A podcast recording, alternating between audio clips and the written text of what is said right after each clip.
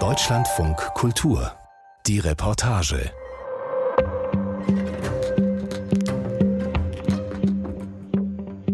Stellen Sie sich mal folgende Szene vor. In einem stockdunklen Raum sitzt ein Mann und wartet, dass eine Mücke auf seinem nackten Bein landet. Wenn es dann soweit ist, macht er ganz schnell seine Taschenlampe an und fängt die Mücke mit einem Glasröhrchen. Und zwar am besten, bevor sie zusticht. Das ist der Job eines Moskitojägers im ostafrikanischen Ruanda. Drei Euro bekommt er dafür pro Nacht. Das ist oft die einzige regelmäßige Einnahmequelle. 241 Millionen Menschen sind im Jahr 2020 an Malaria erkrankt. Über 600.000 sind daran gestorben. Das geht aus dem Malaria-Report der Weltgesundheitsorganisation hervor. Mit einer gemeinsamen Kraftanstrengung, zu der auch die Jagd auf Mücken in der Nacht zählt, soll es gelingen, die Infektionskrankheit bis 2030 zu besiegen. So ehrgeizig dieses Ziel ist, unerreichbar scheint es nicht. Leonie March hat die ganze Geschichte. In einem halbdunklen Raum sprüht Claudette Ubuimana Insektizid an die Wand gleichmäßig von oben nach unten die Spritzpistole im 45-Grad-Winkel. Dann macht sie einen Schritt nach rechts und wiederholt den Vorgang.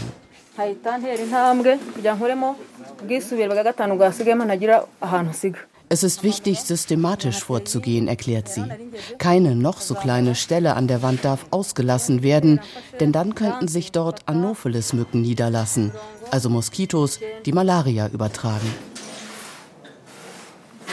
Schritt für Schritt arbeitet sich Ubuimana so durch das kleine Haus, besprüht Wände und Decken der drei Zimmer. Den metallenen Spraybehälter mit dem Insektizid trägt sie mit einem Gurt über der Schulter. Gummistiefel, weite Hose, langärmliches Hemd. Grüne Plastikhandschuhe schützen ihre Hände vor dem Gift, Schutzhelm und Atemmaske, Gesicht und Lunge.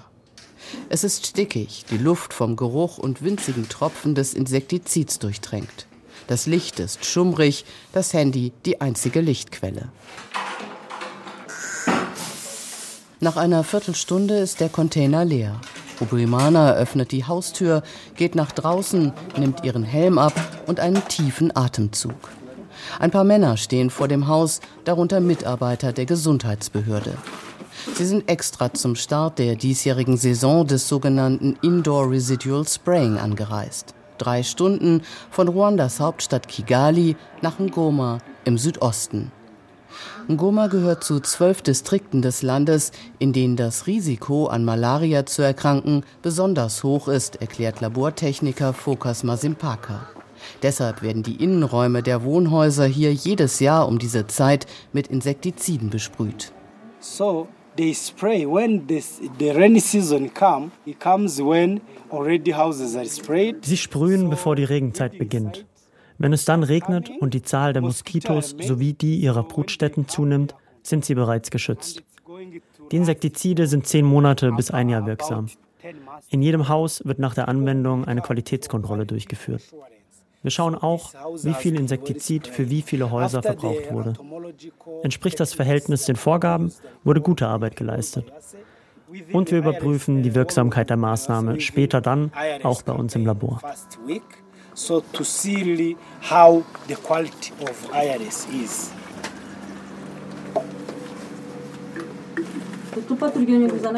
Der Labortechniker beobachtet, wie viel des flüssigen Insektizids Claudette Ubuimana abmisst. Dann ruft er den Besitzer des Hauses herbei.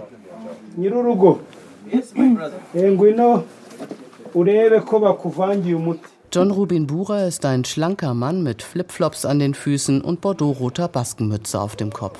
Frühmorgens hat er das Haus leergeräumt, in dem er mit seiner Frau und drei Kindern lebt.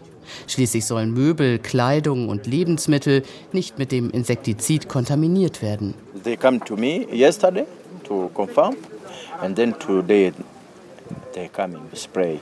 Uh, when the season coming, they tell us to put material outside and then spraying the house. Yeah. Aufmerksam schaut er zu, wie Claudette Ubuimana das Insektizid mit Wasser mischt und ihren Spraybehälter füllt.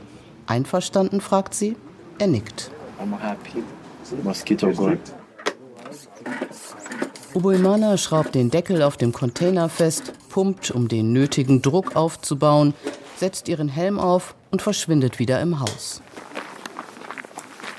Während sie drinnen weiter sprüht, geht John Rubin Bura ein paar Schritte um sein Haus herum und erzählt, dass er sich beim Schutz vor Malaria nicht allein auf das Insektizidspray verlässt. We have super net. We put her every day. All year we sleeping in the net. My babies. Unter diesem Supernetz, wie er es nennt, schläft er mit seiner Familie jede Nacht, auch in der Trockenzeit. Die Regierung verteilt diese imprägnierten Moskitonetze jedes Jahr kostenlos an Bürger und Bürgerinnen in ganz Ruanda. Aber auch Eigeninitiative ist gefragt. Der Familienvater zeigt stolz, dass rund um sein Haus kein Unrat liegt, nichts, wo Moskitos brüten könnten. Wir haben keine Malaria mehr. Wir halten unser Grundstück immer sauber. Wenn man das nicht tut, kommen die Moskitos zurück. Aber sehen Sie, wir halten alles immer schön sauber.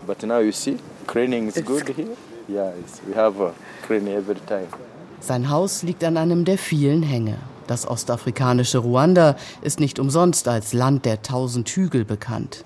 Wie viele Einwohner dieser kleinbäuerlichen Gegend hat John Rubin Bura auf seinem Grundstück ein kleines Feld angelegt, um seine Familie zu ernähren. Bananenstauden, Knollen und Blattgemüse wachsen hier. Der Boden ist frisch umgegraben, bereit für den Bohnenanbau. Unten im Tal haben die Dorfbewohner außerdem Reisfelder angelegt. Das stehende warme Wasser bietet Anopheles-Mücken ideale Brutbedingungen. Deshalb ist die Malariakontrolle hier besonders wichtig. Zurück am Hauseingang trifft er wieder auf Claudette Ubuimana, die mittlerweile alle Innenräume des Hauses mit Insektizid behandelt hat. Sie erklärt, dass es nun zwei Stunden einwirken muss. Danach soll die Familie für eine halbe Stunde gut durchlüften, bevor sie ihren Hausrat wieder einräumt. Sie selbst hat noch einen langen Tag in der Nachbarschaft vor sich. Sie besprüht hier nicht nur Häuser, sondern ist als Community Health Worker erste Ansprechpartnerin für Gesundheitsfragen, vor allem für Malaria.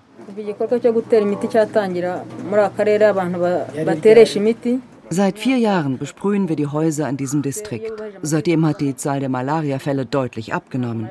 Außerdem wissen alle hier, wie wichtig es ist, Brutstätten der Moskitolarven zu erkennen und zu vermeiden. All diese Maßnahmen haben dazu geführt, dass weniger Mücken in den Haushalten überleben. Sie schultert ihren Sprühbehälter, verabschiedet sich und macht sich auf den Weg zum Nachbarhaus.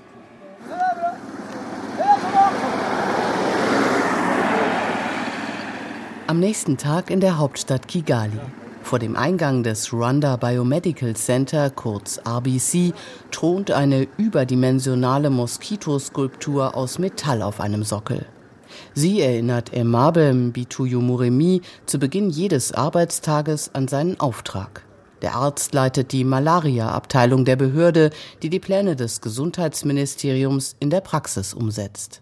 What we intend to do mainly is to ensure that the national wir wollen sicherstellen, dass die ganze Bevölkerung durch ein Moskitonetz oder Insektizidsprays geschützt ist. Unser zweites Ziel ist es, dass Malariafälle schnell erkannt und behandelt werden. Entscheidend sind auch die Kontrolle und Auswertung der Maßnahmen, der landesweite Austausch dieser Daten, die Zusammenarbeit mit verschiedenen Partnern und natürlich die Aufklärung der Bevölkerung. Wir arbeiten auch mit Nichtregierungsorganisationen zusammen, um klar zu kommunizieren, wie sie Malaria vorbeugen und kontrollieren können. To ensure that people have a clear message around malaria prevention and control. Von seinem Büro im dritten Stock blickt Mbituyu Muremi auf die Hauptstadt, die sich über Dutzende Hügel ausbreitet, ihre Hochhäuser, gepflegten Wohnviertel und tropisch sattgrüne Parks.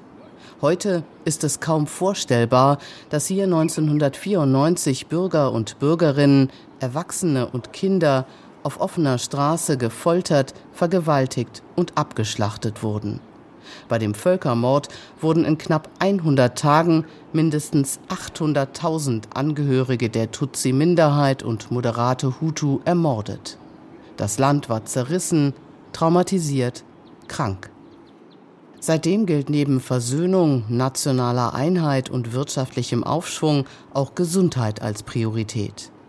Die politische Führung unter dem autokratisch regierenden Präsidenten Paul Kagame hat Infektionskrankheiten den Kampf angesagt.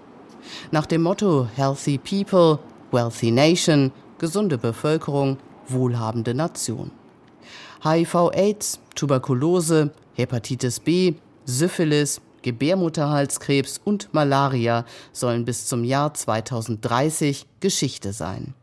Und Ruanda ist auf einem guten Weg zu diesem ehrgeizigen Ziel. Der Leiter der Malaria-Abteilung klappt seinen Laptop auf, um die aktuelle Datenlage zu veranschaulichen. Ein Kurvendiagramm zeigt die Malaria-Inzidenz per 1000 Einwohner. Yeah, this was the peak 2016, 2017. Der Höhepunkt war hier in den Jahren 2016 und 2017. Die Inzidenz lag bei etwa 400. Daraufhin haben wir unsere gemeinsamen Bemühungen verstärkt, einen ressortübergreifenden Krisenplan in Kraft gesetzt und darauf geachtet, dass unsere Maßnahmen auch konsequent umgesetzt werden. Seitdem sinkt die Inzidenz. Zuletzt lag sie bei 76. Das ist ein guter Fortschritt, aber wir sind noch nicht da, wo wir sein wollen. Der niedrigste Stand war 2011 mit einer Inzidenz von 36. Momentan liegen wir also noch doppelt so hoch, aber wir hoffen, dass sie mit nachhaltigen Maßnahmen weiter abnimmt.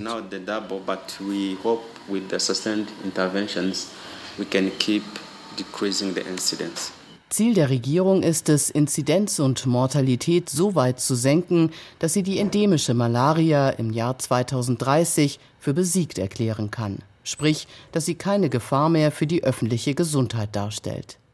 In den vergangenen vier Jahren ist die Zahl der Todesfälle um über 70 Prozent gesunken. Aber auf diesen Erfolgen können wir uns nicht ausruhen, warnt der Leiter der Malaria-Abteilung. We see that there was a good progress, but of course we need first to sustain wir sehen die Fortschritte. Jetzt ist es zentral, die Maßnahmen beizubehalten sowie durch neue und gezielte Interventionen zu ergänzen. Ansonsten gibt es keinen Grund für Optimismus. Wenn wir beispielsweise die zwölf Distrikte, in denen Insektizide zur Prävention in Häusern eingesetzt werden, auf fünf reduzieren, wird es wieder einen Anstieg geben. Ruanda setzt bei der Malariabekämpfung nicht nur auf kontinuierlich erhobene Daten und bewährte Maßnahmen wie Insektizidsprays und Moskitonetze. Auch neue Methoden werden ausprobiert. Zum Beispiel Drohnen, die Brutstätten in Reisfeldern mit Insektiziden vernichten. Am wichtigsten aber ist die Mitarbeit der Bevölkerung. Ruanda hat 60.000 Bürger zu Gesundheitshelfern ausgebildet. Dieser dezentrale Ansatz ist laut Aimable Mbituyumuremi der Schlüssel zum Erfolg.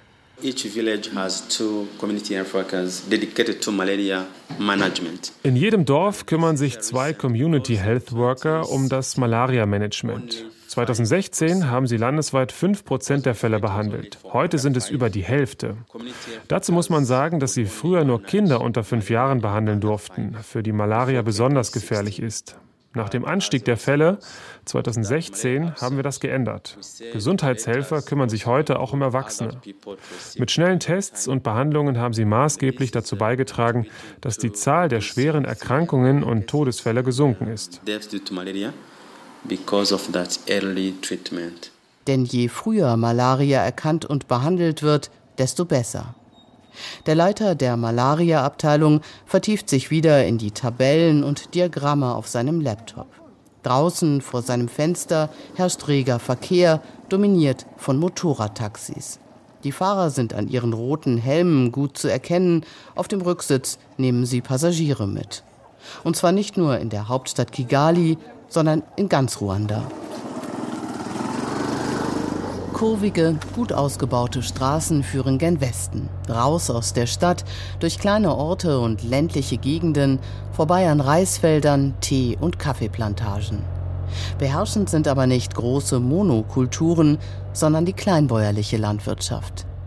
Selbst steile Hänge sind terrassiert, damit dort Bananen, Maniok und Kartoffeln wachsen können. Denn viel Platz gibt es in dem dicht bevölkerten Land nicht. Rund 13 Millionen Menschen leben auf einer Fläche, die etwas kleiner ist als das Bundesland Brandenburg. Hinter einer Kurve taucht der Kivu-See im Tal auf, der Ruanda von der Demokratischen Republik Kongo trennt. Hier im Distrikt Karongi werden die Häuser nicht mit Insektiziden besprüht, aber natürlich gibt es auch hier Community Health Worker. Fabian Tagara ist einer von ihnen. Er stellt gerade sein Motorrad mit dem Schriftzug Amahoro, also Frieden, an einem kleinen Laden ab. Schon bevor der 44-Jährige seinen Helm ausgezogen hat, wird er von Kindern umringt. Er ist ein bekannter und beliebter Mann im Ort. Seit zwölf Jahren arbeitet er hier als Gesundheitshelfer.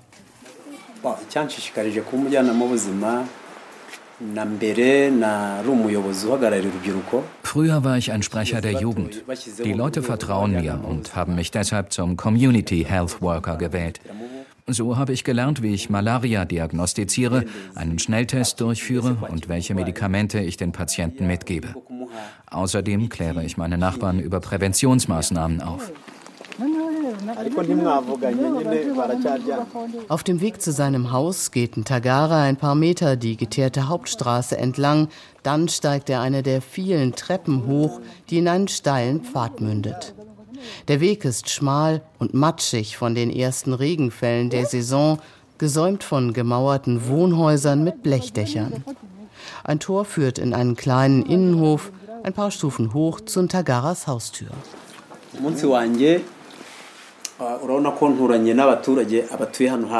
Meine Nachbarn können jederzeit bei mir anklopfen, wenn sie Hilfe brauchen, auch abends. Statt die Beine hochzulegen, kümmere ich mich dann um sie. Das mache ich gern. Schließlich habe ich mich dazu verpflichtet und ich bin stolz darauf, dass ich helfen kann.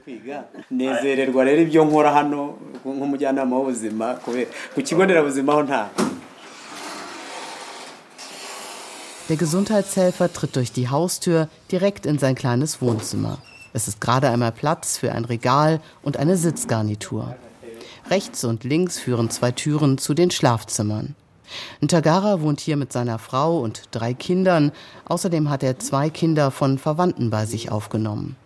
Das erzählt er nebenbei, als sei das ganz selbstverständlich, obwohl er kein wohlhabender Mann ist.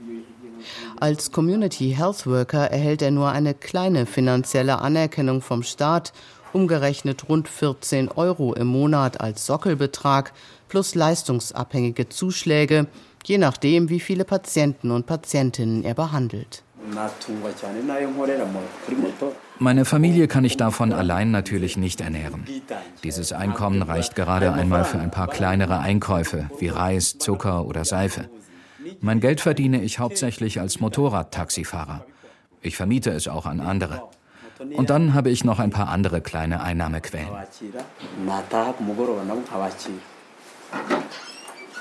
Fabian Tagara zieht seine Jacke aus und geht ins Schlafzimmer, um sie aufzuhängen.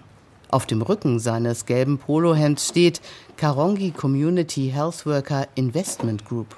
Denn hier, wie überall im Land, haben sich die Gesundheitshelfer zu Kooperativen zusammengeschlossen, sparen und investieren gemeinsam. Zum Beispiel in eine Kaffeeplantage oder ein kleines Einkaufszentrum in Karongi. Entscheidungen werden kollektiv getroffen, Einnahmen aus Verkäufen und Vermietungen untereinander aufgeteilt. Auf diese Art verbessert sich die wirtschaftliche Situation der Helfer mit jedem Jahr. Nach dem Motto Gemeinsam sind wir stark. Denn allein wäre er nie so weit gekommen, betonten Tagara. Er war Subsistenzbauer, bevor er Gesundheitshelfer wurde. Es klopft an der Haustür. Ein Mann in schwarzer Lederjacke steht vor der Tür. Fabian Tagara begrüßt ihn, bietet ihm einen Stuhl an und setzt sich zu ihm. Der Nachbar klagt über Kopf- und Gliederschmerzen, Schwäche und Fieber. Ntagara nickt, entschuldigt sich kurz, verschwindet im Nebenraum und kehrt wenig später in blauem Kittel und mit einem Fieberthermometer zurück. Das reicht er dem Patienten.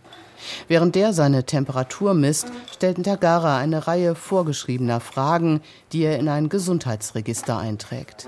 Den Namen seines Patienten, Siriaken Sarora, seine Beschwerden und die Tatsache, dass er krankenversichert ist. So wie die meisten Bürger und Bürgerinnen in Ruanda zahlt er jedes Jahr einen Betrag von umgerechnet knapp drei Euro in die sogenannte Community-Based Health Insurance ein. Sie ist ein wichtiges Element der universellen Gesundheitsversorgung im Land. Patient Cyriaken Sarora zieht das Fieberthermometer unter seiner Achsel hervor und reicht es dem Gesundheitshelfer. Der bestätigt Fieber. Er bereitet einen Malaria-Schnelltest vor und entnimmt einen Tropfen Blut. Jeder Handgriff sitzt, hundertmal geübt. Als ich angefangen habe, waren jeden Monat rund 70 Patienten mit Malaria-Symptomen bei mir. Bei etwa der Hälfte war der Test positiv. Heute sind es viel weniger, nur etwa 20 Verdachtsfälle, von denen sich fünf oder sechs bestätigen.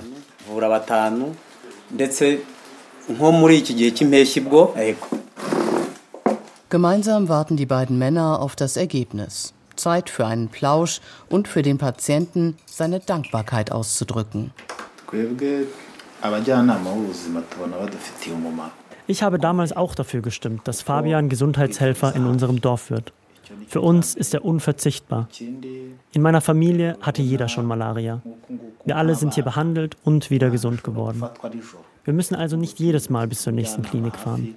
Das kostet Zeit und Geld, das wir nicht immer haben.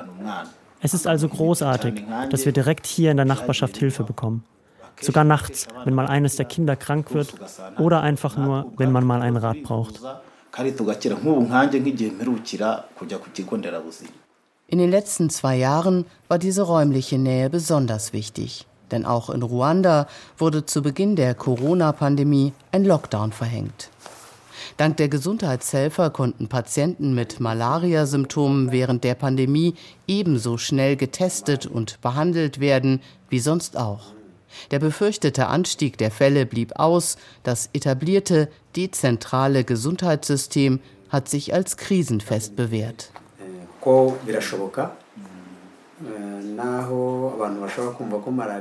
Tagaras Nachbar aber bleibt die Fahrt in die Klinik diesmal nicht erspart. Das Testergebnis ist negativ, sagt der Gesundheitshelfer. Es ist also unklar, was die Symptome verursacht. Weitere Tests sind notwendig. Der Gesundheitshelfer verabschiedet seinen Patienten mit guten Wünschen. Zwischen seinen Motorradfahrten behandelt er an diesem Tag noch zwei weitere Nachbarn. Den Abend hat er ausnahmsweise mal frei. Auf dem Hügel gegenüber sind in der Nacht andere Bürger mit der Malaria-Kontrolle beschäftigt, die Moskitojäger von Karongi. Schließlich sind auch die Anopheles-Mücken nachtaktiv. In einem stockdunklen Raum sitzt François Imana und wartet darauf, dass eine Mücke auf seinem nackten Bein landet. Wenn es soweit ist, schaltet er seine Taschenlampe an und fängt sie geschickt in einem Glasröhrchen ein. Das muss schnell gehen, bevor die Mücke ihn stechen kann.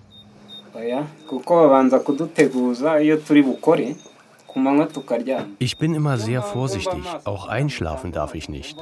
Ich will ja nicht krank werden. Ich mache das viermal im Monat. Dafür bekomme ich drei Euro pro Nacht. Es ist meine einzige regelmäßige Einnahmequelle. Ich bin Bauer und verdiene nicht viel. Aber das Geld ist nicht alles. Ich helfe auch der Wissenschaft. Mücken übertragen Malaria. Menschen sterben daran. Wir fangen sie ein, damit die Forscher mehr über die Krankheit erfahren. Human Landing Catch heißt diese Technik. Vier Mücken hat Imana heute auf diese Weise erwischt. Eher wenig, sagt er.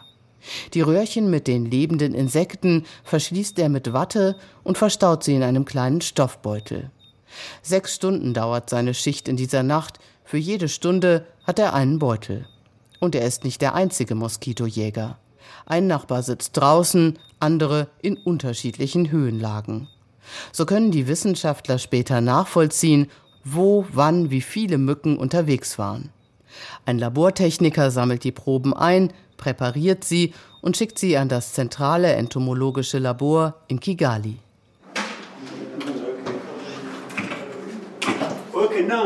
Einen Tag später sind sie dort schon angekommen. Regelmäßig treffen Proben aus dem ganzen Land ein. In einem langen Flur reichen Holzschließfächer fast bis an die Decke. Auf jedem sind ein Distrikt und der Monat verzeichnet.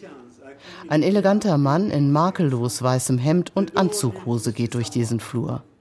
Emanuel Akisimana ist der leitende Insektenforscher, Direktor der Vektorkontrolle. Vektoren sind Überträger von Infektionskrankheiten, im Fall von Malaria also die Moskitos, die in diesen Schließfächern lagern.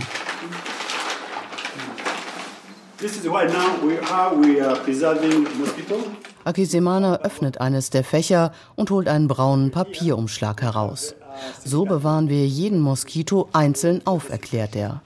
Das tote Insekt steckt in einem Röhrchen zwischen Siliceagel und Watte. Auf diese Weise hält es sich etwa zwei Jahre lang, erklärt Akisemana, wesentlich länger als im Kühlschrank. Und wir wissen ganz genau, aus welchem Dorf es stammt, aus welchem Haus und ob es drinnen oder draußen gefangen wurde.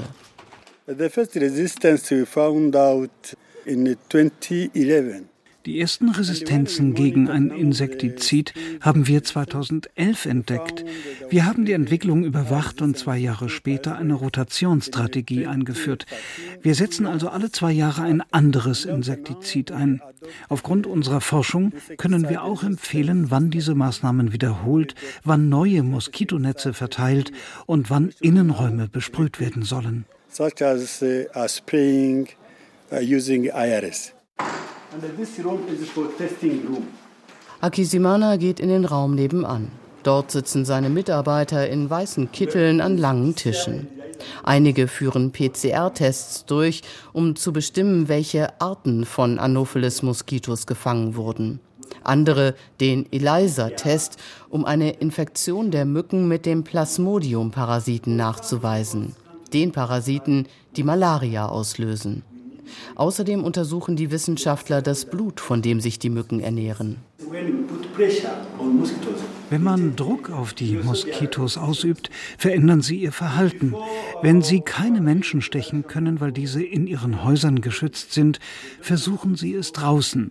Die mittlerweile dominierende Anopheles arabiensis ist opportunistisch. Sie kann Menschen drinnen oder draußen stechen, aber auch Ziegen, Schweine oder Kühe.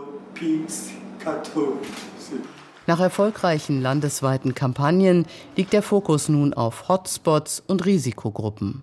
Dazu gehören unter anderem Saisonarbeiter oder auch Flüchtlinge, all jene, die viel unterwegs sind und draußen schlafen. Aber auch klimatische Veränderungen muss Akisimana im Blick behalten. You remember from 2012 zwischen 2012 und 2016 haben wir einen exponentiellen Anstieg von Malaria verzeichnet. Und wir haben herausgefunden, dass dafür hauptsächlich der Klimawandel verantwortlich war. Wir haben daraufhin alle Daten von 2009 bis 2020 analysiert. Ein Temperaturanstieg von durchschnittlich zwei Grad erklärt, warum die Malaria in einigen Regionen zugenommen hat, vor allem in den Höhenlagen. Ohne flankierende Maßnahmen kann nur ein Grad mehr zu einem Anstieg von 23 Prozent führen. Deshalb ist die Temperatur nun ein Hauptfaktor bei der Übertragung von Malaria und auch für deren Kontrolle.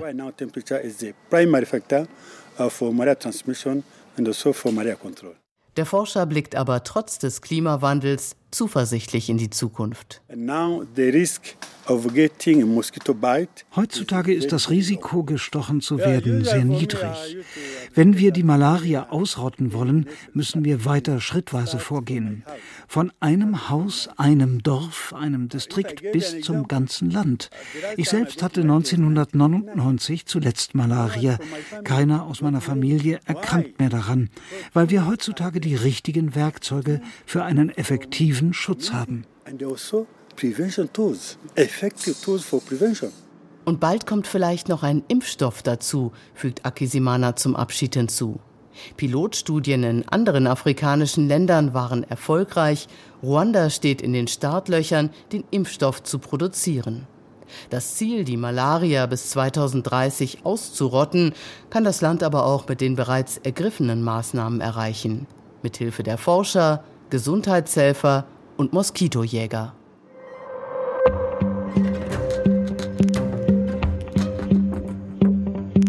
Leonie March über Ruandas Kampf gegen Malaria. Und in der nächsten Folge unseres Podcasts erzählen wir anlässlich der sehr umstrittenen Fußball-WM in Katar eine Geschichte aus dem Prekariat der Globalisierung. Und stellen einen Club in Deutschlands siebter Liga vor, der ausschließlich mit brasilianischen Fußballern antritt, die nur für Kost und Logis hier spielen. Ich bin Eberhard Schade, wir hören uns wieder.